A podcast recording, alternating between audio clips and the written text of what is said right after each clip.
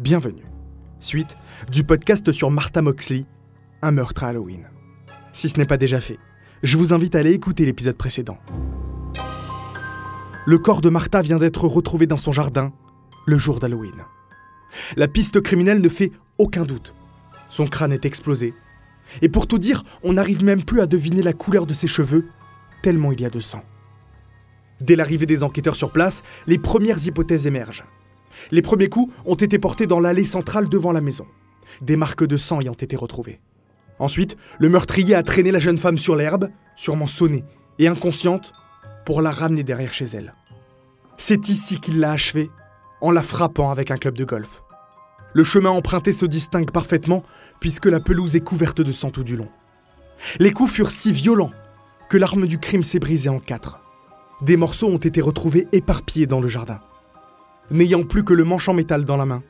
L'assassin a fini par l'utiliser pour poignarder sa victime.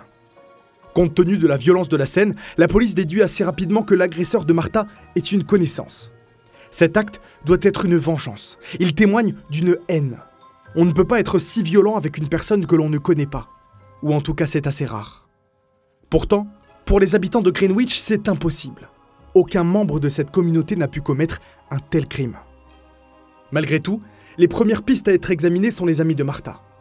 Selon l'autopsie, l'heure de sa mort est estimée entre 21h30 et 22h, quand elle était en compagnie de Tommy Skakel.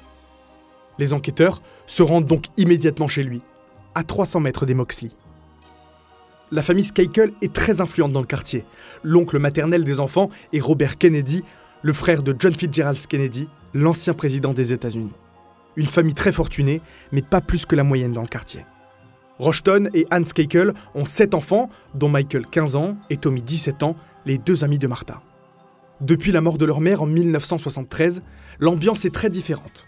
Le père ne s'occupe plus du tout de sa progéniture, qui en souffre beaucoup. Michael, par exemple, tombe dans l'alcoolisme et la criminalité dès ses 13 ans. Arrivés chez eux, les inspecteurs retrouvent une série de clubs de golf de la même marque que le club utilisé pour tuer Martha. Mais bien sûr, cela ne suffit pas comme preuve. Il questionne Thomas sur la nuit du meurtre. Celui-ci confirme qu'il était bien avec Martha quand tout le monde est parti, mais à 21h30, il indique qu'ils se sont quittés et qu'il est rentré chez lui pour terminer son exposé sur Abraham Lincoln. À 22h, il est descendu rejoindre son tuteur Ken, qui regardait la télé. Un alibi confirmé par l'employé d'Escakel. Quant à Michael, à 22h, il était à 13 km de là, chez son cousin. Et toutes les autres personnes interrogées ont un alibi. L'enquête n'avance donc pas vraiment.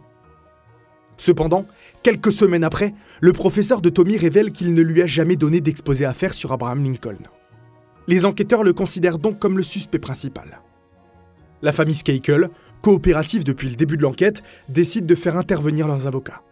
La police n'a donc plus facilement la possibilité de les interroger ni de chercher des indices dans la maison. De plus, l'alibi de Thomas semble être en béton. Il était à 22h avec Ken et ce dernier déclare qu'il l'a trouvé parfaitement normal. Difficile d'imaginer donc qu'il ait pu tuer Martha avec une telle violence pour paraître seulement quelques minutes après dans un état tout à fait normal. S'il reste le suspect numéro 1, sans nouvelles preuves, l'enquête s'arrête. La mère de la victime ne perd pas espoir. Elle se bat pour que les investigations reprennent. En 1991, lorsque William Kennedy Smith est jugé pour viol puis acquitté, des soupçons sur son implication dans le meurtre de la jeune Californienne émergent. Ces accusations vont très vite s'avérer infondées, mais un nouveau juge s'empare du dossier et relance l'enquête. Et coup de théâtre, Tommy n'intéresse plus du tout les enquêteurs. On découvre grâce au père Skakel que Michael a menti et qu'il était bien là, le soir du meurtre, à quelques mètres à peine de l'endroit où a été retrouvé le corps de son ami. Pour découvrir la suite de l'histoire, rendez-vous dans l'épisode 3 disponible mercredi prochain sur Martha Moxley un meurtre à Halloween.